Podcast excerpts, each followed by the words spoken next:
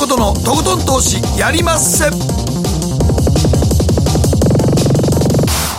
どうも皆さんこんばんは北野誠です。そして進行 MC の大橋ひろ子です。そして番組アシスタントのケリーアンです。はいよろしくお願いします。はいそして今日のゲストです。アセンダント代表元インターバンクディーラー山中康さんです。こんにちは。山さんお久しぶりでございます。よろしくお願いいたします。ゴールデンウィークはどうされてました、はいまあこんな時期ですからね。何もやることもないというか、まあ、はい、あのおとなしくしてます。おとなしくそうですね、はい、ステイホームですよね。ね、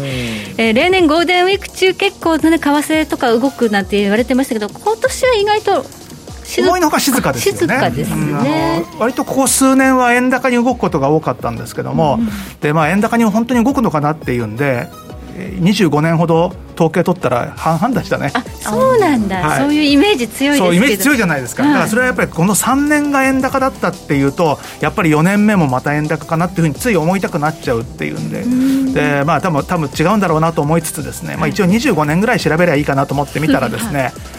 えーまあ、勝ち負けでいうと、円高だった年が1回多いぐらいでしたね、ほぼ半々でした。じゃ下がった時の、ね、今年はでもね年初来ずっとみんな円高円高やってたんが 気がつけばなんかゴールデンウィーク中にパッと見たらあれ109円になってるんやと思ってそうなんですちょっとレンジブレイクしましたね。おそらく年始の予想はほぼ全員外したんじゃないですかそうですね。ね、はい、ここから先ねどのように見ていったらいいのかチャートを見ながらい。ろいろと解説いただきたいと思います、はい、そして後半は総実総合研究所調査グループ上級主任研究員安田佐和子さんをお迎えいたしましてコロナ禍の勝ち組アルコール銘柄ポストコロナでも勝利の美酒に終えるか？ということで。珍しいですね。お酒にフォーカスした分析レポートをいただきたいと思います、まあ、お酒が増えたという方と減ったという方多分すごく分かれると思うんですけど、はい、得てしてお家で飲まれる方っていうのは増えてるわけですよね。そうですねただあの市販市販メーカーの方に聞いたら、うん、なん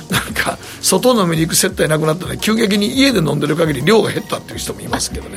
外ではつい飲んじゃう。そうそう。でも家で飲んでる限りはちょっと限界があると思う。ああ寝ちゃうがかかる。まあそう。まあでも家で飲む時は、ね、寝てすぐ寝れるという利点があるんですけど。いいですねでも最近はもう皆さんもなんかリモート疲れもしてるみたいですね。あ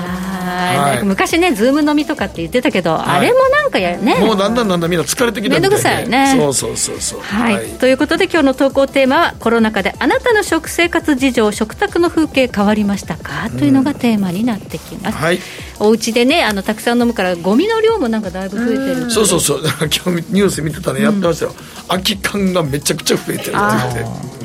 空き缶増えるってことはね、はい、家で飲んでるってことで。なんかあのドラフトビールみたいな空き缶のやつがなんかちょっと流行ってましたよね。全部開くやつですよね飲み口が。うちの近所も今日空き缶の回収日やったけど出しに行ったらすんげえ空き缶の量あった。こんもりしてますよね。こんもりしてる。こんもりしてる。やっぱりね。やっぱ家飲みしてるんですね家飲みしてますか、ね、ということで、えー、コロナ禍での食卓事情の変化送っていただければ番組の後半でご紹介をさせていただきます。ではこの後早速誠とひろ子の週刊気になるニュースからスタートです北野誠のとことん投資やりまっせ。この番組は良質な金融サービスをもっと使いやすくもっとリーズナブルに GMO クリック証券の提供でお送りします。誠とひろこの週刊気になるニュースさて、ここからは誠とひろ子の週間気になるニュースです。今日一日のマーケットデータに加えまして、この1週間に起こった国内外の気になる政治経済ニューストピックなどをピックアップしてまいります。ゴールデンウィークということで、えー、日本株市場は今日までね、えー、休場ということになりますが、うん、先週4月30日金曜日の日経平均終値は241円34銭安、28,812円63銭で取引終了しておりました。うんえー、日経平均先物は2万8860円ということで、ほぼあんまり大きな動きなく、明日始まりそうということになります、うん日経平均3万円の大台に乗ったっていうのが2月だったかと思うんですが、うんうんうん、その後ちょっと上値重いですね、山中さん。重たいですよね、ちょっと逆に3万円に行くまでのペースがちょっと早かったかなっていう感じもあるので、うん、まあ、今ちょっとこれ、調整なんですけど、この後まあ上がるのか下がるのかは、日本経済次第でしょうね。うんちょっとね、あのワクチンに出遅れたっていう印象が。相当出遅れてますよね、だってアメリカとかイギリスとか、もう100人当たりの接種数が73ぐらいまで来てますよね、はい、日本まだ 2. 点何人とか言ってますもんね。そうですね、ゴールデンウィーク明けから、えっと、毎週1000万本ぐらい来るらしいんですけど、じゃあ、それがどのぐらいのスピードで接種されるかってとこですかね。みんな多分そんなに接種打ち慣れてないんじゃないですかね、まあ、まだでもまだ医療関係者がまずね、そうなんですよね。医療関係者ぐらいがもう全部行ききってないと、ちょっと不安ですけどね。あなんかこの間なんか聞いたら、うん、なんかあのね、いろんなご老人の方に打とうってことで、自治体があのネット回線あんまり分かってなくて、電話回線とネット回線別にしてると思ったら一緒のところでサーバーつながってて、だから電話来たら、ネットつながらなくなって、じゃもうパンクして一本でやってるから、そうそうそう、だからもう全然つながらなかったんですって。ええー、もう本当にデジタル化という意味では、日本は後進国ですね。そうですそれ後進国ですよ、本当に。本当に後進国です。役所が全然もうデジタル化してないしてないから、もうだから全然でもつながんで、みんな、じゃあもうあのね、息子さんとか娘さんが、じゃあやってあげるってやって、またサーバーバーってなって、ほとんどダウンしたらしいですから。はいまあ、これを機に一気に改革してほしいところではありますね、ね。はい。まあ、こういうねあの、ちょっと評価できにくいところがあると、外国人投資家っていうのは、あまり日本株買ってくれないということとつながりますのでね。はい。そしてアメリカの株式市場、昨日はニューヨークダウ185ドル51セント安、3万3874ドル85セントで取引を終了しました。え昨日はですね、ダウはえー、比較的頑張ったんですけど、ナスダック結構大きく崩れる局面がありまして、えー、イエレン財務長官による、はい、金利に言及する発言には驚かされたという感じがありましたね。そうですね。うんまあ、その前のあの、うん、台湾の話も結構びっくりしましたけどね。あはい、あれで最初大きく崩れたと思ったら、今度イエレンさんの話がね、出たりとかっていうんで、思いのほか東京が休み中にいろんなのが出てきたなっていう感じでしたね。うんはいまあ、そうは言っても、ダウ平均だけを見てると、まだ全然崩れてる感じ全然崩れてないですよね。うん。まあ、調整の範囲内ぐらいどころか、まだ史上最高値圏にいるっていう感じですからね、ね。全然崩れない。ね、崩れてないんですよ、まあ、でも実際にあの見てると、決算もみんないいからね、そうなんですよ、 GAFA なんかもすごく良かった。良かったし。で、ファイザーもこれ、良かったよね。ファイザーだって、これからだってワクチン、もしかしたら毎年打たなきゃいけない、いや、もうあの普通のインフルエンザみたいに、定期的に打つんじゃないですか、これから。ね、そのワクチンとかね、抗体ってあんまり長く持たないみたいな話が出てきつつありますからね。ね、はい、ただそういう決済が良くても、ナスダック、まあ、グロース銘柄なんていうのは上がらなくなってきてるっていうのは、ちょっと気になってますけど、ね。うんうん、そうですね、まあ、ナスダックだけは結構ね、出遅れてる感あったんですけど、例のあのコインベースの、はいはい。IPO、暗号資産のね、あの上場があって、それでもって史上最高値をつけてっていう感じで、なんか後からついてきた感じはあるんですけれども、はい、まあ、でもあの、それまでの上げ幅から考えると、やっぱり一番調整が入りやすいっていうのは、し、ね、仕方ないとこかなっていう感じはしますね、まあ、カレンダー的にね、その Sell in May とかいうね、意識される時期で、はい、そうですね、ここから上がるかっていうと、少し調整しやすい時期って言われてますもんね。はい、そしてアメリカの10年債利回りは今、1.592%ぐらいということで、えーまあ、そうですね、一時1.8とか2%いくんじゃないかって言われていたときに比べると、落ち着いているのかな、そうですね、最近は比較的落ち着いてる感はありますよね。うん。まあ、アメリカの金利が上がってくると、アメリカの国債を買いたいという投資家はいっぱいいる。いっぱいいますよね、そうなんですよね。うん、特に日本とか。はい。はい、日本の機関投資家は大体みんな買ってるんじゃないですか。はい。はいザ・政府とかね、年金とか、ね、とかも。う機関投資家の人たちはっていう感じですね、はい、JGB と言われる日本国債がもう全然利回りないですから、ね、そうですね、あの何の役にも立たない感じですよね、本当ね。うん、じゃあ、それはもう、あ米国債買いますよね。そうですね、はいということで、えー、米国債の利回り1.592%でした。5月4日のニューヨークダウ、えー、数字がちょっと間違っていたようです。昨日は19ドル80セント高の34,133ドル3セントで取引終了ということで、昨日ダウはなんだかんだ検討してプラス圏で終わってるんですね。下がった後はってね、上がったで、まあ、うん、ダウはプラス圏になったとか。行ってこい状態でしたよね。うん、ナスダックだけですね、なんかナスダックとか、半導体の方はちょっと下げていたような印象ということで、でね、ちょっとここは訂正させていただきます。そしてまあ金利が動くとゴールドなんかはちょっと厳しいのかな、今後どうなんでしょうっていう。そうですね、ちょっとね、あのー、金利がつくものにどうしてもお金が行きやすいでしょうからね、それ考えると、金利のつかない金はちょっと厳しいかもしれないですね。そうですね、えー、あと、そのテーパリングという意味では、明日イギリスが BOE、ね、あるんですが、もう先週、カナダがテーパリング発表しました、そうなんですよね、バンコブカナダが最初にまずテーパリングして、だからそういった意味では、北米の経済圏っていうのは、結構アメリカにしてもカナダにしてもいいというふうに見ていいと思うんですけども、うん、まあ、同様にイギリスも、まあえー、欧州大陸に比べると、まあ、間違いなくあの回復は早いというような話もあるので、まあ、テーパリングの話が出る可能性が高いというふうに言われてますね、うん、そうすると、もうね、まあ、テーパリングは先で、その先に金利ということになりますけど、もうコロナ禍のばらまきから少しずつ、状況は変わり状況はね、だから変わる動きっていうのが、多分2022年ぐらいから出てくるんじゃないでしょうかね。うんもう来年ぐらいから、ね、来年ぐらいから、まあ、みんな23年とかって言ってますけれども、はい、思ったよりも回復が早いという感じじゃないでしょうか。はいということで、ここからは、ケリーがこの1週間に気になったニュースのピックアップです。はい。私の気になるニュースは、EU 外からの観光客受け入れ計画を発表、ワクチン接種が条件というニュースなんですが、あの、EU 内はこう EU に加盟している国々でこうワクチンを接種していればこう渡航が自由にできるようにはなってきていたんですが、はい、それにプラスして EU 外からの国、えー、普及不要不急の渡航についての制限をこう緩和する方針を示したばかりなんですね、はい、でその条件としてはやはりワクチンの接種をしているか。でそのワクチンを接種したということを証明できるあのことがとても重要でで、まあ、いずれは、あのデジタルグリーン証明書というものも作られて、それが導入されていくと思うんですけど、でこれってあの証明書がないと、やっぱりちょっとね、あの日本にも例えば外国の方が、ちょっと証明がちゃんとできていない状態で入ってしまって、変異種が例えば広まってしまったみたいな話もあるように、海外でもそういうことが起こりうるということで、デジタルグリーン証明の導入は、ちょっといろんな国に対してどんどんやっていってほしいというふうに EU も言ってるんですね日本、多分だから、結構受け入れてますからね。うん、意外とそう、意外と入ってる。例があるみたいなんですよね。そうなんですよ。だって日本来た時3日ぐらいしか待機させてないから、PCR 検査して3日ぐらいやから、ひょっとしたら、小田反応出てない人は結構入ってきたと思うよ。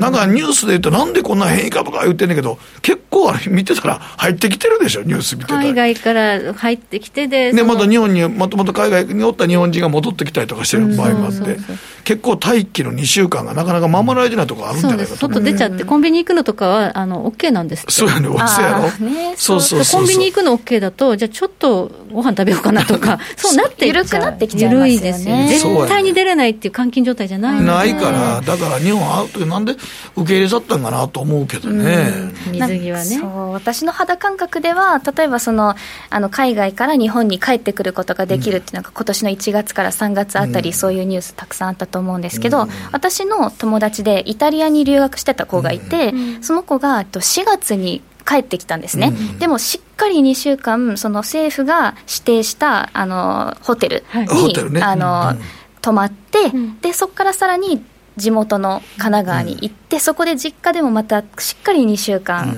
隔離してそれぐらいしないとね。それしてるのでああよかったね安心できるねっていうふうにお話ししてたんですけど、ちょっとそうじゃない時期もあったじゃないですか。う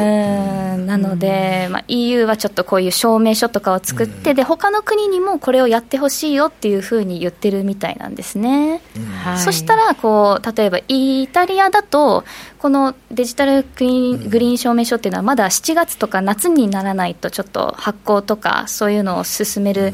あの計画でいるみたいなんですけどイタリアの場合は5月中旬から独自にあの証明書を作るようにするよって海外の人が5月とか6月あたりからちょっと早めから観光で待ってるようなとこあるから来てほしいと、GDP とかもそういう観光で成り立ってるような国が EU は多いので、ちょっとスピードアップしていきたいというふうなニュースが多くなってますね。まあ、ワクチンパスポートですね、うん、要するにね、ワクチンを受けましたっていう証明、パスポートね、まあ、それがないと、まあ、海外行けませんよというふうになっていくんでしょうね、多分、まあ、そうなるしかないですよね、もうね。打ってない人はやはりこういろいろね、国外に持ち出す可能性があるということで、それはもう認められないと。で、ワクチンはあの義務ではないんですよね、受けたくない人は受けないみたいな人たちもやっぱりいらっしゃるんですよね。一定数、ワクチン嫌がる人いますからね。そうなんですよね。そうすると、まあ、そういう人たちが残っていると、やっぱりそのワクチンの効果っていうのが完全にな、ね、やっぱり効き意味がなくなっちゃうっていうのがあるんで、まあ、その辺はやっぱパスポートとかいうこう証明書みたいなのはどうしても欲しいね必要になってしまうのかなと。多分もう今の状況だったらそうなっていくでしょう、うん。はい、スペイン風邪も完全に収まるまで3年かかりましたからね。やはり、今はまあ2年目入ってますけど、まあ、まだ2年ちょっとですよ、まあ、そうですね、今年とまだ今年いっぱいどころか来年の今ぐらいまでまだ厳しいかもしれないですよね。そうですマスク取りたいね。取りたいねもう夏苦しいよね。だんだんね。本当ですね。はい、はい、えー、以上誠とひろ子の週刊気になるニュースでした。この後コマーシャルを挟みましてマーケットフロントライン山中さんにじっくりとお話を伺っていきます北野誠のとことん投資やりまっせ。やりまっせって英語では？レッツはゴーかな。ねえ先生好きって10回言って。それ10回クイズでしょいいから。じゃあ好き好き好き好き好き好き好き好き好き好き僕も先生好き。え？もう。思わず笑みがこぼれる。株式 FX は GMO クリック証券。あらっしゃい。ご注文どうぞ。うーんと、大盛りラーメンにトッピングで、チャーシュー、コーン、メンマ、海苔、それに、味玉、白髪ネギね。あ、バターとワカメも。全部のせ一丁シンプルにわかりやすく。株式 FX は GMO クリック証券。エミさん。どうしたの？僕、最近考えてしまうんです。毎晩月を見上げるたびに、僕の将来はどうなってしまうんだろうって。同時に思うんです。この虚しい気持ちに寄り添ってくれる女性がいたら。好きですでよくない？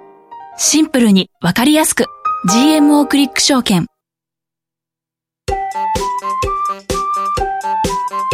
北野誠のとことん投資やりまっせ。みんな集まる。集まるよさて、ここからはマーケットフロントラインです。今日はアセンダント代表、元インターバンクディーラー、山中康さんをお迎えしております。こんばんは。こんばんは。よろしくお願いします。改めましてよろしくお願いします。お久しぶりでございますけども、今回はちょっとね、FX 為替の方で、はい、はい、来てもらいましたけど。 Sell in May となるかということで、テクニカルで見るゴールデンウィーク明けのトレード戦略。まあ、ツルインメイっていう言葉でね、あのやっぱゴールデンウィーク前後っていうのはかなり崩れるみたいな印象ありましたが、統計取るとそうでもなかったそうでもなかったですね、そうなんですよね。だからまあ、あのそうちょっとそれが続いたかなと、ここ数年。だから今年はまあね、どっちが言ってもまあおかしくはないぐらいの感じで考えてた方がいいってとこですよね。はいそれにしましても、2021年年明けから猛烈にドル円相場上昇しまして、去年の暮れまでの、まあ、割にこう専門家たちの見通しの反対を言ってしまったそうですね、私ももう年初の段階では、もうこれは100円を割る円高に行くんじゃないかと。えー、去年のコロナショックの安値を下に抜けて一気に行くだろうっていうふうに思ってました。あの、本当におそらくそういうふうに思ってた人が8割じゃないかと思いますよね。きっと年初の段階でもって、今年はドル高ですなんていう人はいなかったんじゃないかと思うんですけども。ね、ほとんどみんなそのスタンスでしたよね。そうなんですよね。はい、そんで、まあ去年もほぼほぼ、あの、1年間、あの、コロナショックの後のドルが1回、あの、それこそドルが、ね、資金ショートしてて、ドルが買われたあたりからは、もうずっと一貫して高値を切り下げる動きだったと思うんですけども、特にその去年7月以降っていうのは、本当に綺麗に高値を切り下げる動きで、はい、で、私自身大体トレードの9割ドル円なんですけども、はい。まあ、去年後半っていうのは本当に上がったところで売っちゃ下で下がって買い戻しっていうんで結構ずっとうまくいってて、はい、まあ、ところがですねやっぱりその年明けてからまあこれからさらにさらに円高いくぞと思って1月になってからも上がったところで売ったらですねさらに上がる切りました。それを3度繰り返してあなんかおかしいぞというふうに思ったというのがですね山中さんでもやっぱそう思ってたんですけど、もうねあのきっとこれはまあ、3度目の正直で今度は円高に行くんじゃないかぐらいに思ってました。で、本当に。でもあれやっぱりでも前の年からそれ言われてたら、やっぱ人間ってあれそう思い込むとなかなか発想の転換できないですよね。そうなんですよ。で、しかもずっと去年の後半勝ち続けてたんで。わかりますわかります。余計にもう、あの、そう簡単には自分の、体がついていかないっていうかね、そう,、まあ、そういう状況で。ちょっと成功、その前の時特に成功したら、特にいかないですよね。そうなんですよね。だからもう1月はずっこけて、そんでまあ2月はトレード的には、まあ、えー、ようやくまあリハビリを経て、3月以降はまあ普通にやってはいるんですけども、うん、ただまあ一つ分かったのが、やっぱり何かおかしいぞっていうふうにみんな思ったのが、1月下旬ぐらいからじゃないかなと。それまではまだ、まだこれはちょっとまあ、なんか、騙しなんじゃない？っていうぐらいに思ってた人多いと思うんですけれども、まあ、ただあの、今年のそのまずドル円の週足のチャートを見ていただくと、はい、とにかくまあ去年の7月からのレジスタンスをもう1月に上抜けたと、はい、これが結構大きかったんじゃないのかなっていうふうに思います。で、これはもう本当に個人的なトレードが失敗したのともまあ綺麗に、えー、重なってるということと、はい、あとはやはりそのみんながみんな円高を見てた理由の大きな理由っていうのは、その月足チャートをまあ見ていただくと分かると思うんですけれども、ね、はい、はい。月足チャートで、まあ、画面がごあのご覧になれる方はですね、あの紫色の下降チャンネル、これ2017年の高値のところからずっと、えー、続いていたもので、うんねね、結構綺麗な、本当これ、綺麗な平行線の中だったんですね。はいはい、で、あの、同じくですね、もうちょっと前の2015年の高値の125円台からっていうのは、ちょっとトライアングルっぽい動きになってたんですけども、うん、いずれにしても3月に抜けちゃったということで、うん、まあ、3月に何が起こったのかっていうと、その、先ほどの週足のチャートでまあ見ても分かるように、えシカゴのポジションが大きく円安にあの転換したっていうのが、これがまあ3月の中旬に起きた、まあ、出来事だったんですけれども、先物市場ですね、えー、はい、はい、ドル円の週足のチャートの下の方のサブチャート、まあ、これ、シカゴのポジションなんですけど、はい。えー、もうずっと去年の3月から今年の3月まで、えー、円だ円高っていうか、あの要は円買いポジションだったんですけども、はい、まあ、それが円売りポジションに、まあ、一気に転換していったということで、でね、まあ、このあたりの動きとですね、やはりその、レートが先ほどの月足で3月に抜けたっていうのがやっぱり重なってるのかなということで、おそらくその実需だとか、投機筋だとか、まあ、機関投資家とか、いろんな人たちが、まあ、えー、円売りに、まあ、回ったというのが、まあ、3月だったということだと思うんですけれども、まあ、そのやはりきっかけになってたっていうのが、その次のチャートで、米債の、えー、10年債の利回りなんですけれども、はい、えー、今年年始からですね、この米債のチャートとですね、ドル円のチャートっていうのは、本当にそっくりで、うん、よく見ないと見間違えちゃうぐらいでですね、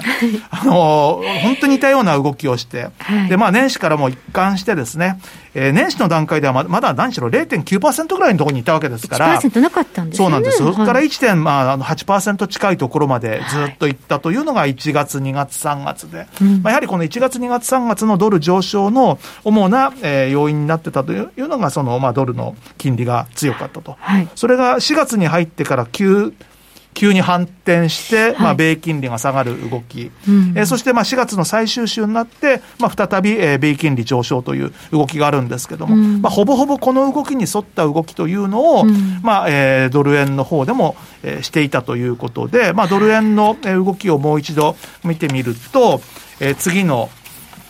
ドル円の冷やしと米金利の相関というのがあるんですけれども、はい、まあ、やはりその相関が高い、まあ、一応まあ0.7ぐらいよりも上っていうところは、かなり相関が高いというふうに見ていいと思うんですけど、ほとんどの期間、2月の第1週を除くとですね、かなりまあ相関が高い、まあ、つまりまあ米金利の動きと、えー、ドル円の為替の動きは相関が非常に高い状況で、まあ、一時期0.9とかいうような時期も結構長続きしててですね、えー、まあ4月の後半なんかももうほとんど0.9ぐらいのところでいるということで、うん、まあ、米金利が、えー、下がったところから上昇に転じた、その動きが、まあ、ドル円にも現れているということで、これどっちが先かといったら当然、まあ、米金利の方の動きの方が、えー、まあ、マーケットをまあリードしてて、それにまあドル円が追随したという見方でいいと思うんですけども、まあ、じゃあ、ここから金利どうなんでしょうねっていうことを考えると、うん、まあ、やはりあの、米国経済の回復ですとか、うん、あとは昨日のまあイエレンさんの発言なんかもそうなんですけれども、はい、どうも、あの、当局者も、えー、米金利の上昇というのはある程度、容認するような方向というのが今後どこかで出てくるに違いないと。で、まあ、市場参加者は、その、えー、パウエル議長が言ってたような2023年ではなく、まあ、もうちょっと早い段階で、まあ、さっきもちょっと言いましたけど、2022年ぐらいからっていうふうに、まあ、見てる人が多いのかなっていうのが今の状況だと思いますので、はい、まあ、おそらく、まあ、あの、ドル円にしてもそうですし、まあ、米金利にしてもそうなんですけれども、まあ、4月下旬で、一旦ちょっと、まあ、安値をつけたというか、まあ、底打ちをして、それで今はまた再び、えー、どちらも、えー、上昇の、まあ、流れにあるのかなということで、まあ、短期的にはですね、この最後のドル円の冷やしで、まあ、フィボナッチの、まあ、ターゲットを引いたのがあるんですけれども、はい、まあ、年初安値と、えー、年初来高値、まあ、それの大体38.2%押しのところが、まあ、4月の安値でほぼほぼ、まあ、決まったと。に止まりましたね。はい。まあ、えー、実際の安値はまあ7円の49銭ぐらいかな。えー、まあ、ターゲット的にはまあ76銭ぐらいですけど、まあまあ、あのー、ほぼ、誤差の範囲内というふうに考えていいと思いますので、大体38.2%ぐらいでとどまっちゃう時っていうのは強い時なんですよね。はい。はい、あの弱い時っていうのはやはり半値押しとか61.8%ぐらいまでいくんですけど、うん、まあ、全然そんなこともなく、はい、えー、実際に7円の前半では、えー、実需の買いも結構出ていたというようなことからまあ反転してて、えー、そしてまあ年初来高値と今度は4月の安値との戻しで、まあ、テクニカルには9円の634、これ61.8%戻しなんですけれども、まあ、そこでもってきれいに、えー、止められて、うん、まあ、でもそうは言うものの、今現在もまだ9円台前半じゃないですか。はい、えー、ですからそれを考えると、まだまだまだ、えー、ドルは、えー、底堅いということで、多分、まあ、今の状況からするとすでに8円台後半っていうのが、まあ、買いが出てきやすいかなということで、まあ、改めて、えー、110円の大台を、えー、試しに行くような動き、まあ、ドルの金利なんかも、えー、改めてめて上昇するような動き、まあ、そんな動きをですね、えー、ゴールデンウィーク明けにちょっと考えたいなというふうに思ってます。もうこのアメリカの金利が、今年の年初1%に満たなかった状態っていうのが、そもそも異常ですよね。そうですね。まあ、あの、それがまあ異常といえば、まあ異常だとは思いますけれども、ああ、本当に去年のコロナショック前から考えると、まあ、米金利もまあ随分と動いたもんだなという感じはしますよね。はいはい政策金利もコロナショック前は 3. 点何パーセントありましたもんね、はい、そこから一気にゼロまで下げて、ね、緩和を済ましたということなんですが、まあ、その緩和状態からいよいよ抜け出す時期に入ってきているということなんですかね。そうですね、まあ、おそらくあの、まあ、実際にそれいつやるかっていうよりは、当然それをまあ早めに市場参加者に知らせるよっていうことは、まあパウエル議長も言ってますし、はい、まあ、そういう気配が出てくるのっていうのは、もうちょっと早いタイミングっていうことで、おそらく今年の後半、どこかのタイミングで何かそういう動きは出てくるんじゃないかと思います。はいジャクソンホール会合とかね。あまあ、まあそうですね。まあそういうところ、いかにもありそうですよね。いかにもありそうですね。うん、まあそうやね。やり、言いそうですね。すねまあでも、多少アナウンス、コメントしていかないとね。そうですね。あの、まあ、ある程度その、今までとは逆の方向でもって慣れてもらう必要っていうのは当然あるかなっていうことで、まあ、そのあたりがどうでしょうね、やっぱり夏って非常にジャクソンホールあたりの時期的には怪しいところですよね。そうですね。うん、そうすると、まあ、アメリカの金利がもうね、去年のような1%に満たないというようなところに下がることは考えにくいということで、ドル円相場も円高というふうな、まあ、見方っていうのはも覆ったと。覆ってしまったから、まあ、どうなんでしょう。あのーそんなにここからじゃあ10円も20円もっていうことはないとは思いますけれども、うん、ただやはりその長期的な月足のチャートをですね、うん、上に抜けてきてるっていうのはある程度、えー、重視しなきゃいけないのかなっていうことで、まあ、115円ぐらいは少なくとも見ておいてもいいんじゃないかなっていうふうに思いますね。月足で抜けたっていうのは大きいですよね。大きいですよね。今までだって何年も抜けてなかったのを抜けたっていうのは、これはやはりあのちょっと。次のステージに行ったかなと。そうですね。そうすると、やっぱ押し目を拾う。押し目を拾うっていう。去年と違って押し目を拾うそう、そうなんですよ。去年と逆の去年と全く違って、今はもう下がったら買いという、まあ、もうそういうスタンスですね。はい。ということで、まあ、ゴールデンウィーク明けからどのような動きになるかということですが、やはりちょっとね、えー、山中さんということで、変化日とかアストロロジー的な観点とかから、はい、えー、5月、注意点があれば教えてください。そうですね、5月はですね、まあ、意外とその月末ぐらいまではそんなに目立ったのはないんですけれども、はい、でも早速、このゴールデンウィーク明けの5月7日、はい、ここちょっと変化日なんですよ。で、アメリカの雇用統計もありますし、日本もゴールデンウィーク明け、まあね、まだゴールデンウィークの人、来週ぐらいまではいるんでしょうけれども、うん、まあそういった意味では、えー、市場参加者が少ないような、まだ寝ぼけてる日本の参加者がいる中で、えー、雇用統計、ちょっともし変な数字が出たりすると要注意かなっていうふうに思いますね。えー、いい数字が出ても悪い数字が出ても一応まあ変化日ということで、えー、気をつける、えー、必要があるかなということよくても上がらないこともあるし、悪くても下がらないことがあるかもしれないですね。ねよくわかんないんですね。まあ、変化日であるということには気をつけておきたい。そうですね。はい。で、まあ5月はどちらかというと、もう本当に最後の1週間に、気をつけるべき時期というのが集中してて、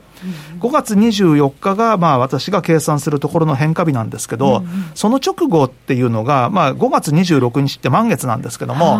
今年一番お月様が大きく見える、えあそうなんだの、その近地点で起きる満月なんですけど、しかも月食なんですよ、この日っていうのは。月食も重なるの、ちなみにあの、前回っていうか直近でも満月あったんですけど、あれは今年で2番目に大ききく見えるお月様で。ピンク結構大きかったですよね。ねうん、そうそうそう、ピンクムーンとやつですよね。なるほど、うん5月24日、はい月月曜日ですね。はい。それが今年2番目に大きくて、まあ来月が一番、あ、来月、5月が、今月が一番大きいと。26日が26日が、あそうです26日が大きいね。はい、はい、26日が月食ということで、まあ月食っていうのは満月の時に起きるんですけども、まあその、イメージ的にはなんとなくなんですけれども、月食とですね、円高って意外と相関が高いんですよ。だそうだとすると、一旦ちょっと、その変化日っていうからには、その直前まで上がってて、はいはいはいそこでもってここに一気に下がるような動きっていうのが、いかにもありそうかな。ふるい落とし的なねそうですね。ですはいからまあ一応この24日から26日ぐらいにかけてっていう、えーにすまあ、数日になりますけれども、ここはちょっと、えー5月一番の要注意という感じかなと思います。はいで、あとはまあ5月30日から、えー6月23日まで約3週間、水星逆行なんですけれども、はい。水星の逆行が始まった最初の1週間って結構ブレるんで、ええ。ボラティリティが上昇するんで、まあ、トレード的にはボラティリティ買おうっていう話にはなりますけれども、はい。えー上がるにしても下がるにしても、えー結構、あの、騙しが入りやすいとか、あるいはサポートレジスタンスが効きにくいなんていう、そんな動きも、えーよくありますので、えー5月30日からは、あのーリスク管理を慎重にという感じではないかなと思いますね。はい、トレードにはちょっとそうですね、ちょっと注意ですね。注意で、まあ、あのーはいまあ余談になりますけど、まあ、6月23日まで水星逆行なんですけども、この6月23日、今度水星が巡行に戻るときっていうのはですね、大体円高に行きますね。あ巡航に巡戻る。行に戻るときがね、これが本当は一番あの要注意で、はい。大体あの過去20年間ぐらいで計算するとですね、73%ぐらい円高です。だから、結構なあの相関があるので、一応、その6月23日は円高に注意という。うーん。はい、まあ、この時期になってくると、もういよいよオリンピックの1か月前とかですよ。そうですね、オリンピック1か月前なんですけど、どうなってどうなってるんでしょうね、本当に。ほんまに、そこは全く俺らに分からんね。わかんないですはい、今なんか入りました、指数が。はい、えーアメリカの4月の ISM 非製造業景況指数が出ました。えー今回62.7ということで、前回の63.7から失速。予想は64.3だったということを考えると、まあ、やや悪い数字ですね。まあ、50超えてるんでね、その悪いってことじゃないんですけど、予想には予想よ満たない。りは悪いということで。いうことまあでもこのぐらいじゃそんなには影響はないとは思いますけどね。まあ、そうですね。ということで、まあ、あとはその日本が海外からどう評価されるのかというところですね、まあオリンピック含め。今のこのワクチン接種率のこととかも考えると、何やってもあまり評価されないような気もしないでもないんですけれども、まあ、アスリートのことを考えると、やっぱりなんとか開催してほしいなと思う反面、ちょっと今の状況じゃ厳しいのかなっていうのがあって、株式市場がもし本当に、えね、中止とかになったら、日本の株は売られるでしょうね。そうですね、中止っていうとね、それ見込んでたところいっぱいあるわけですからね。それに対しての為替市場の反応が悩ましくて、まあ、株が下がって円高に動く可能性もある一方で、なんとなく日本売りみたいな感じでもって円売りに動く可能性もあるのかもしれないなっていうことで、意外と黒線なんかで欧州通貨買いの円売りなんていうのはあってもおかしくないパターンかもしれないですねうん。はい、日本売りということになると、円安になる可能性も可能性もっていうことで、排除できない。気にしたいところですね。はい、はい。ということで、日本は大きなイベントを抱えている中で、えーこの緊急事態宣言というのが延長される見込みということですからね、えーまあ、3週間から、2週間から1か月かな。はい。まあもう早いとこなんとかなってほしいですよね。そうですね、ワクチンさえ接種してしまえば、イギリスやアメリカ見てると、相当自由が戻ってま間違いなくあの景気回復にもなるでしょうし、うん。行動の自由も得られそうですしね。そうですね、さっきケリーがね、ニュースで取り上げたワクチンパスポートみたいなので、でも自由になる渡航もできるようになる未来が近いといいですけどね、日本も。ですね、うん。はい。ということで、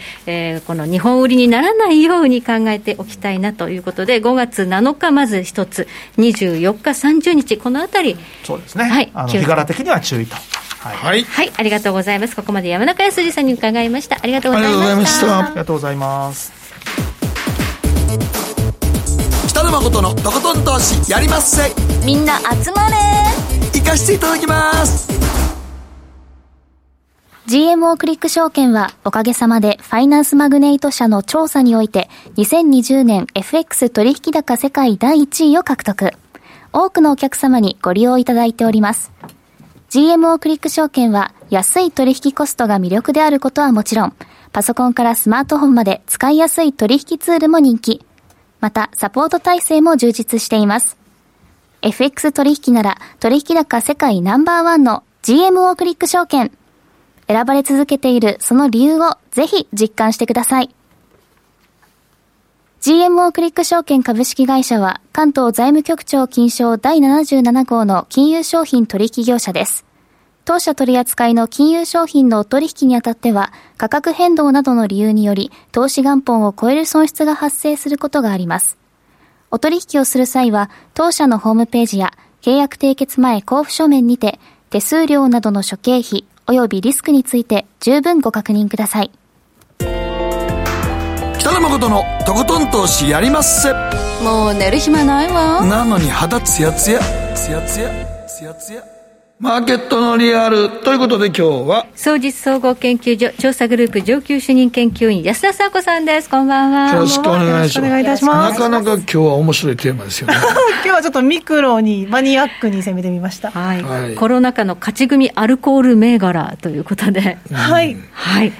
ちょっとねあの今はなかなか東京などでは飲みづらい状況ではありますけれども、というところですがでもおっしゃる通りそのアメリカは非常にワクチンが普及してまして2回接種完了した方がもう30%を超えているということで、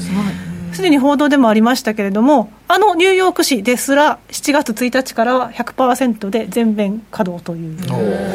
ことになっています。はいなのでやっぱりちょっと人が動いてきているなという感じもしますし、実際、友人のフェイスブックなんか見てましても、まあ DJ 回してて、周りでちょっとお酒飲んでる感じの風景なんかがね、出てきていたりして。普通じゃないです。ただやっぱりマスクつけてて、やはり稼働率を50%以下に抑えているっていうことは、やっぱり伝えてましたけれどもね、それが7月からは全面解禁になりますから。早い。早いなやっぱりな。早いですよね、本当にね。はい。そんなところででして、まあ、あの、アメリカですけれども、あの、アルコールの一人当たりの消費量というのは、あの、コロナ前から高止まりしている状況ではあったんですでもアメリカってなんか映画アメリカの映画見てると なんやわからんけどビール飲んでるイメージがある。そうですね。あの、食事中にビールは必ず。なんかビールこう瓶ビールをググビグビなんかそうですね。ハイネケンとかなんかその辺をガガンガン飲んでるイメージがあるけど。ありますね。お水より安いって言いますからね。ああそうなんやねミネラルウォーターにね。はい。やっぱりビール多いんですか？やっぱりビールが多くて、や買いやすいのもありますし、やろえっと、ハンダース6本で600円、700円で買えたりしてましたからね。ね。安いな。やっぱり安くて、はい、お手頃ですよね。ビールに関しては日本の方が高いの？そうですね。一缶がね、やっぱり300円ぐらいするのありますよね。300円とかしますよね。うん。ビールは高い、でも美味しいってよく聞きますけどね。そうそうそうですね。日本のビール美味しい美味しいって意見が。うん。よく聞かれます。はいまあ、そういう形でですね、まあ、のやっぱり飲んでらっしゃるということで、ちょっとデータ古いんですけれども、コロナ前の話、2017年の NIAA という、まあ、あの国立アルコール乱用依存症研究所の調査があるんですけど、依存症研究所。はい。研究所が正しいよね。えーありまして、はい。2017年ベースで1人当たりあ8.9リットルなんですって。はい。で、それえどんだけ一応何日間の話？えっとこれは、えっと年間の消費量ということあで、年間消費、ね、年間消費。はいはい。8.9リットル、でも結構な量ですよね、アルコールですからね。で、まあ、あのこれだけじゃどうかって話には 大橋さんのあーがなんか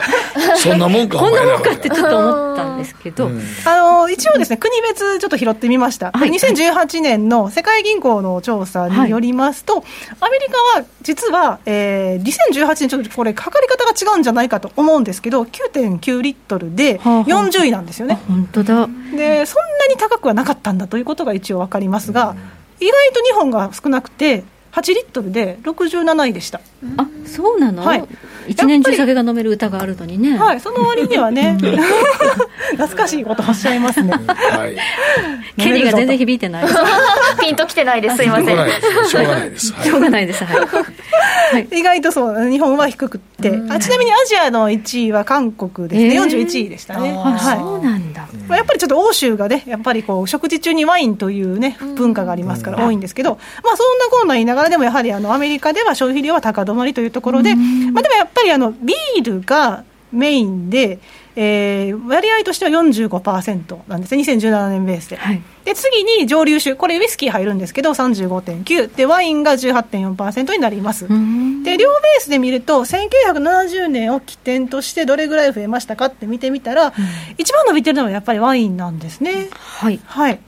ワインが一番伸びてまして、その次に蒸留、えーと、ビールで、ビールはでも意外とこう、ちょっとね、下り坂な感じです。次のページですね、うん、2ページ目、はい、ね、オレンジは下り坂。ちょっと下り坂なんですね。はい、はい、で蒸留酒っていうのは実はマイナスなんですけどそのマイナスが底打ちしてちょっとマイナス幅を縮小している状況にはなっているというところで,、でまあ、なんでこんなにワインが流行ってきたんでしょうかって話はあるんですけど、まあ、カリフォルニアワインなんかも出回ってきましたし、ニューヨーク州でもニューヨーク州ワインが出回ってきたり、あのアメリカ産のワインが出回ってきたってことが一つ要因としてあるんですが、もう一つはやっぱりそのミレニアル世代とかね、女性の、まあ、飲まれる方が増えたという。女性はやっぱりワインを志向するんですかね？そうなんですね、特にミレニアル世代、まあ、1981年から96年生まれ、うん、とか1981年生まれってことは、この若いと言われたミレニアル世代も40代。になるのか。40歳になるわけなんですけど、はい、でその方たちっていうのを見ると、女性の場合は、赤ワインが一番こうご所望されるということで、うんはい、まあ、22.9%で、次、白ワインで20.4なんですね、うん、で合わせると43%にいっちゃうわけですよ、えー、だからやっぱり女性は半分ぐらいワインなんだ。そうワインなんですね、で逆に男性のミレニアル世代を見ると、やっぱり鉄板のビールで。46.9%ビールバラって感じね、ピザとビールみたいな、もうイメージまんまですね。アメリカ人のイメージ、イメージはもうそうピザビールやね。そう。イメージ、イメージ。スポーツ観戦の鉄板ですね、まさにね。はい。まあ、そういったところ忠実ですねという話なんですが、先ほどの NIAA の調査を見ると、女性のアルコール摂取頻度っていうのはやっぱり増加してますねというのがありまして、うん、2002年の時は月6.8日だったんですけど、2007年、まあ、ちょっと古いんですが、7.3日になってますと。で、男性は9.9から9.5に減ってるところを考えると、やっぱりちょっと社会進出してストレスも、はい、抱えていらっしゃるのか、女性の飲酒率っていうのは上昇してきたなっていうのが分かるので、まあ、こういったところがちょっとワインなんかの人気を下押し、うん、えー、押し上げているのかなというふうにも思われます。はい。あとはその世代のミレニアル世代ですけど、あの選挙の時もちょっとお話ししましたが、ベビームーバー世代とか、サイレント世代に比べて、やっぱりミレニアル世代とジェネレーション Z ですよね、はい、97年以降の生まれの方、はい、こういった方、97年生まれですか？ら、24歳なんで、はい、成人で21歳以上からお酒飲めるんで。ってことを考え始めたとかね、はい、でこういった方たちの思考というのが例えば蒸留酒のウイスキーに人気票をつけたいとか、はい、あとちょっとテクニカルな話になりますけど、うん、あのトランプ政権の時にですね、うん、あの欧州と報復関税やってましたよね、コニャックとかワインに関税かけて、今度は、ね、バーボンとかに25%かけられますみたいな話してましたけど、違いそういう時にちょっと愛国心でケンタッキーバーを支えますみたいな動きもあったりしてちょっとウイスキーが人気あったりということもありました、うん、なるほどね、はい、はい、でちなみに飲酒っていうのは景気と関係ありますかっていうのをちょっと見てみたんですけど、はい、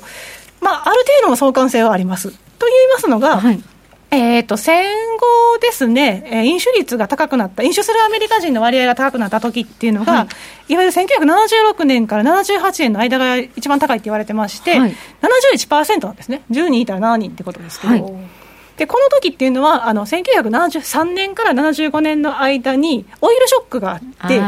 スタグフレーションがあったので。インフレじゃなくてスタグフレーションです。ねよくないですね、はい、はい、でこういうことがありましたっていう話。で直近では一番高くなったのが2010年の、うん、えー、時なんですけどこれ67%まで上がったんですよね。2010年といえばあの金融危機の後リーマンショックの翌年ですもんね、はい、これ、はい、はい、なのでそこで67%に上がったということなんですよ。でこの数字って直近が2019で65なんですね、うん、2019の65っていうのも一応予防的利下げを行った年になってくるので。リセッションが近いって言われてる、ね、そうですね、で次コロナだったので、うん、これがどこまで上がってるか今後、まあ、見ものだなとは思いますが、まあ、こういった背景の中でじゃあ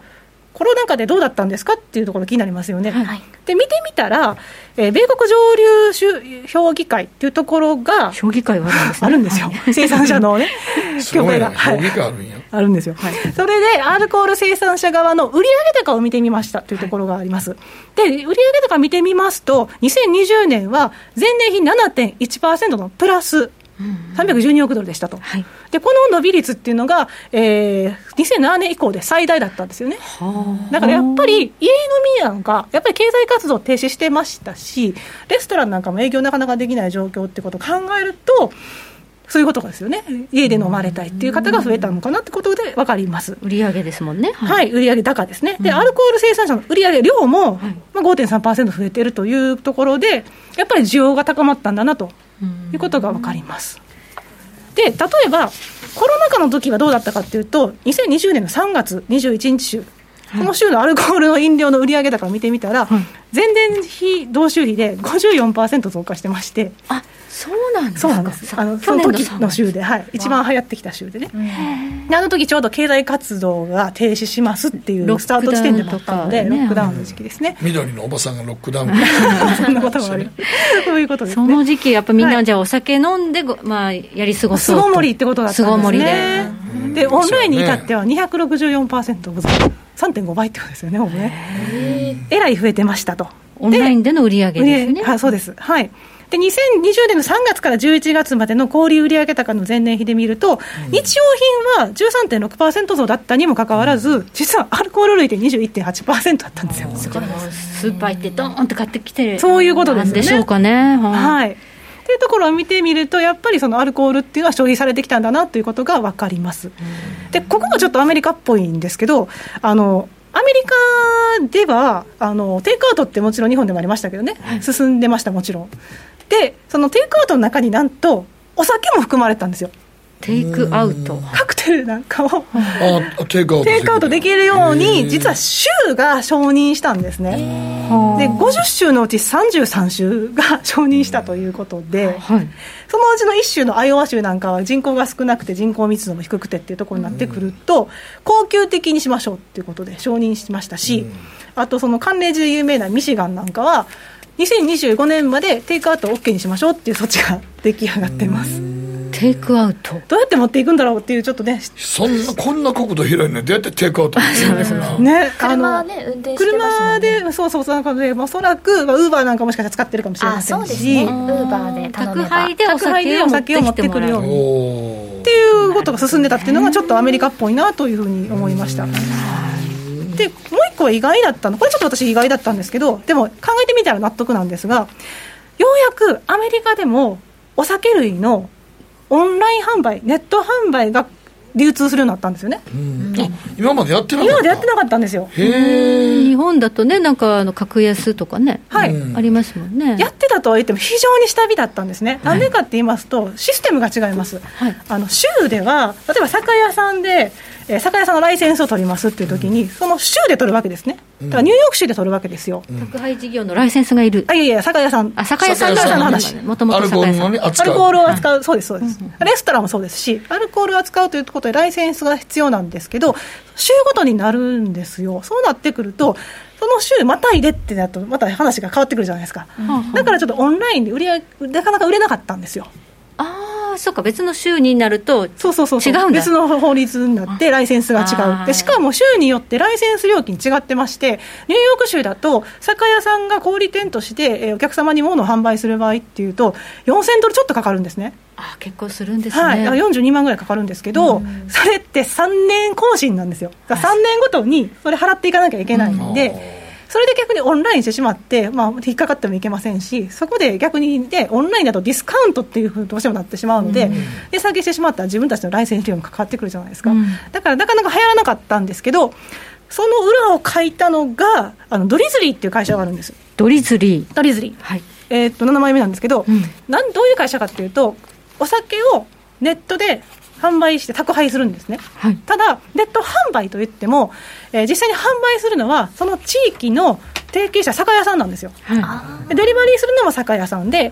えーと、最低20ドル以上で、うん、えー、支払い、えっとね、手数料として5ドルなんですね、はい、でこの辺に関しては、実はそのドリーズにタッチしないんです。はい普通アマゾンだったら取引すると何ドル？ねはい取りますよね。取りますよね。それがなくていわゆるそのアプリの使用料金を酒屋さんから徴収するんですよ。じ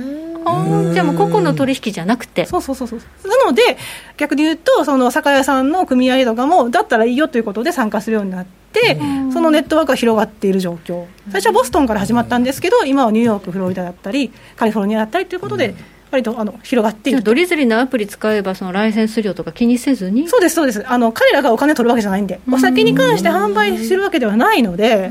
アプリを使ってもらってるだけですからっていう話で。なるほどうまいことつきうまいことましたねつきましたね、うん。2012年からやってたんですけど、うん。うんやっぱりこのコロナで非常に売り上げが伸びまして、はい。提携してる酒屋さんが増えますからね、それでなんと、2020年は 前年比350%のプラス。あドリズリーの株買いたい。ということ。になりますよね。と思いますけど、残念ながらドリズリーは上場してないんですよ、あやっぱりベンチャーですからね、ただ、ドリズリーを買った会社があります。今年の2月になんと皆さんご存知のあの配車サービスといえばウーバーウーバウーバーがドリズリー買ったの？ウーバーが11億ドルで。あらまあ。ドリズリー買いました。11億ということはドル我々ウーバーを買わなければならない。ー そういうことになりこういうますねのも伸びてくるとこねお酒がで実際にこの会社はい。面白くて、そのアプリもやってますし、あとその市場調査もやってまして、あのコロナ禍を経て、アルコール購入の手段ってどうですかっていうアンケート調査もしてますと、ネットで買う頻度が増えましたっていうのは、実は50%になってたりとか、便利だもんね。もうネットのみですっていう人が 30%, あもう30%になってたりとか。シフトし。ちゃった。はい、っていうことがあって、なおかつ、基本的にドリズリーの会員の平均年齢が31歳なんですよね。え若若まあやっぱりね、うん、やっぱりね、アプリを使う年齢デジタルネイティブですねやっぱりね。ロビン・フッターみたいですよね、そうですね。あれも大体平均年齢が30歳だったので、まあ、そういったことを考えると、若い世代がオンラインでどんどんそのお買い物をしているということがよくわかりますということで、今、ウーバーもこんなとこにちゃんと目つけて買ってんねんな。そうなんですよ。ねその仕組みが素晴らしいもんね。はい。なんか日本も結局さなんやかんや言いながら今ウーバーよく見るよな。見る見るそうですね。あんなん日本に根付くんかなと思ったけど結局根付くねアメリカから来たやつのシステムって結局根付くよね。うん、今日もなんかちょっと買い物行く時車で走ったけどウーバーと出前館やったら見たで だからやってないからお店ね、まあそうですね。どうしてもね、今流行ってるはずですよ。ねえ。見かけない日はないですもんね、気がつけばもうなんかウーバーも定着しましたもんねだんだん日本にね。はい。だからこのコロナ禍の中で変化したそのカルチャーの一つとして、ウーバーを取り入れて、なおかつにアメリカではお酒の宅配まで進んでる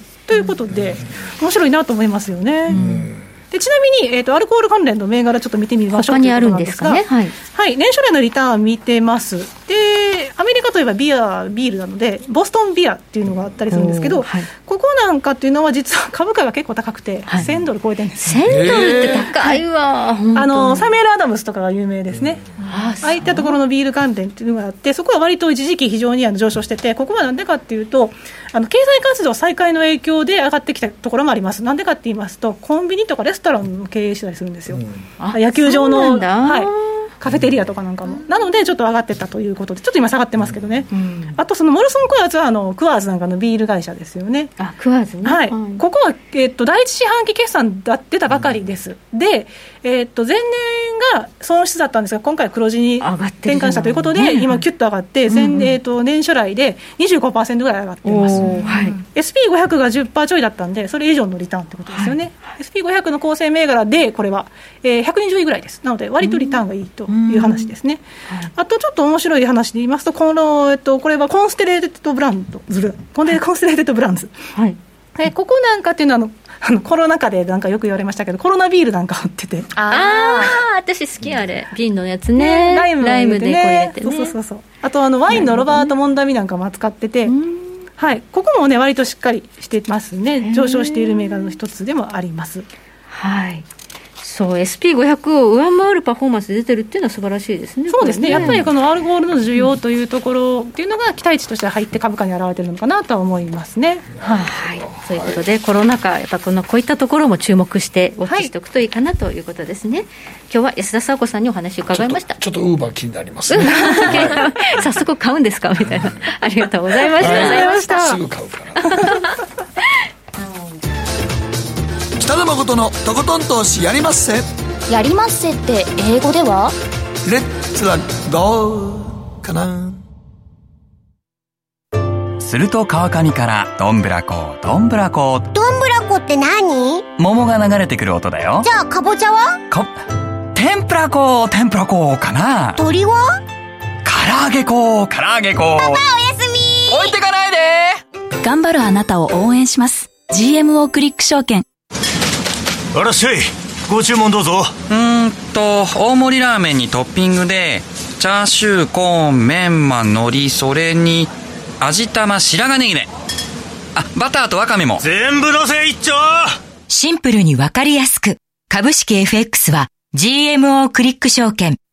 エミさん。どうしたの？僕最近考えてしまうんです。毎晩月を見上げるたびに僕の将来はどうなってしまうんだろうって。同時に思うんですこの虚しい気持ちに寄り添ってくれる女性がいたら。好きですでよくない？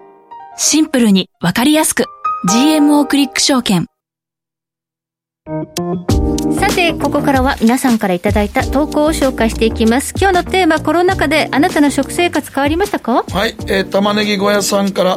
新型コロナウイルスの騒動下の食卓風血や災害対応のローリングストックを実践するいい機会やと思ったんで、はいはい。あ常に食料備蓄しておくってやつね。ねはい。袋入りのインスタントラーメンを各種買ってみて味の比較してます。もやしや安売りのカット野菜と合わせるレシピにすれば栄養バランスもよく飽きずにローリングストップを続けられるのでお試ししてくださいってことですね。どのラーメンが美味しかったんですかね。ね何味が。いね。はい。そやね。今いろんなラーメン作っては、まあ野菜結構入れたら食べれますからね。美味しいですよいねろいろあるけど。なんだかんだあのチャルメラとか札幌一番に戻っちゃう。チキンラーメンとかね。ね戻っちゃう。ちゃうねんけどね、だただねあの皆さん言ってきますけどスープ全部飲み切ると確かにあんまり体に良くはないですこここだけはちょっと気をつけてください。塩分のことがありますよね。はい、はい。チーズさんからですねコロナの影響で妻の作る料理のレパートリーに作り置きのお惣菜系が増えたように思います、というのもスーパーへの買い物を感染予防で週に56回から週に23回に減らしたためです。おかげで冷凍庫や冷蔵庫がすぐにいっぱいになってしまうので冷蔵庫も買い替えかなり痛い出費になりました。冷蔵庫買い替えた人多いと思いますそうですね。そうですよね。うちも買い替えました。あそうなんですか？うん。やっぱ家に行ってこう食料を貯めるようになったんで。なったんでねあーやっぱり。はい続いてはのりのんさんからです。家族が顔を揃えて食事特に夕食を取る機会が増えましたね。お店が開いていないので外食ができなくなり自宅に戻って食事をするようになったので家族の会話も増えたような気がします、悪いことばかりじゃないと。そうです本当ですね。はい、どうぞ。もう一丁言ってもうみまちくわ店さん。コロナ禍で変わった食卓は女性の方ですがラーメンや手軽な調理に飽きてきて 逆にもう体のいい材料での料理に現在凝ってます。おお素晴らしい。ああなるほど。か。なるほどね。だんだん凝り出してんねんね。あー私も凝った方がいいのかな。圧力鍋とかをそうね。お鍋とかねそうですよそう。ねああいうの駆使するといろいろできるわよ。ね。はい。時計の針は？27分を待っています。はい、北野誠のとことん投資やりまっせこの番組は良質な金融サービスをもっと使いやすく、もっとリーズナブルに GMO クリック証券の提供でお送りしました。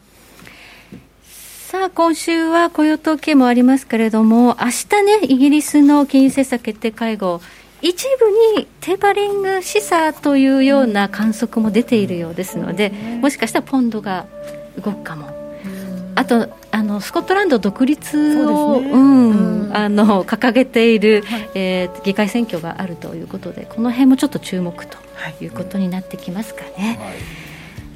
ゴールデンウィーク明けどう動くでしょうかということで、まあ、いろんな材料がありますが今日は、えー前半は山中康さんそして後半は安田佐子さんをお迎えしまししてお話を伺いました。来週はソフトバンクとトヨタの決算が決算、これ大きいですね。これ結構大きいですね、来週の週が水曜日ですね。はい、はい、皆さん明日から仕事ですよ。頑張りましょう。今日はご覧いただきありがとうございました。僕も名古屋に戻ります、はい、はい。おやすみなさい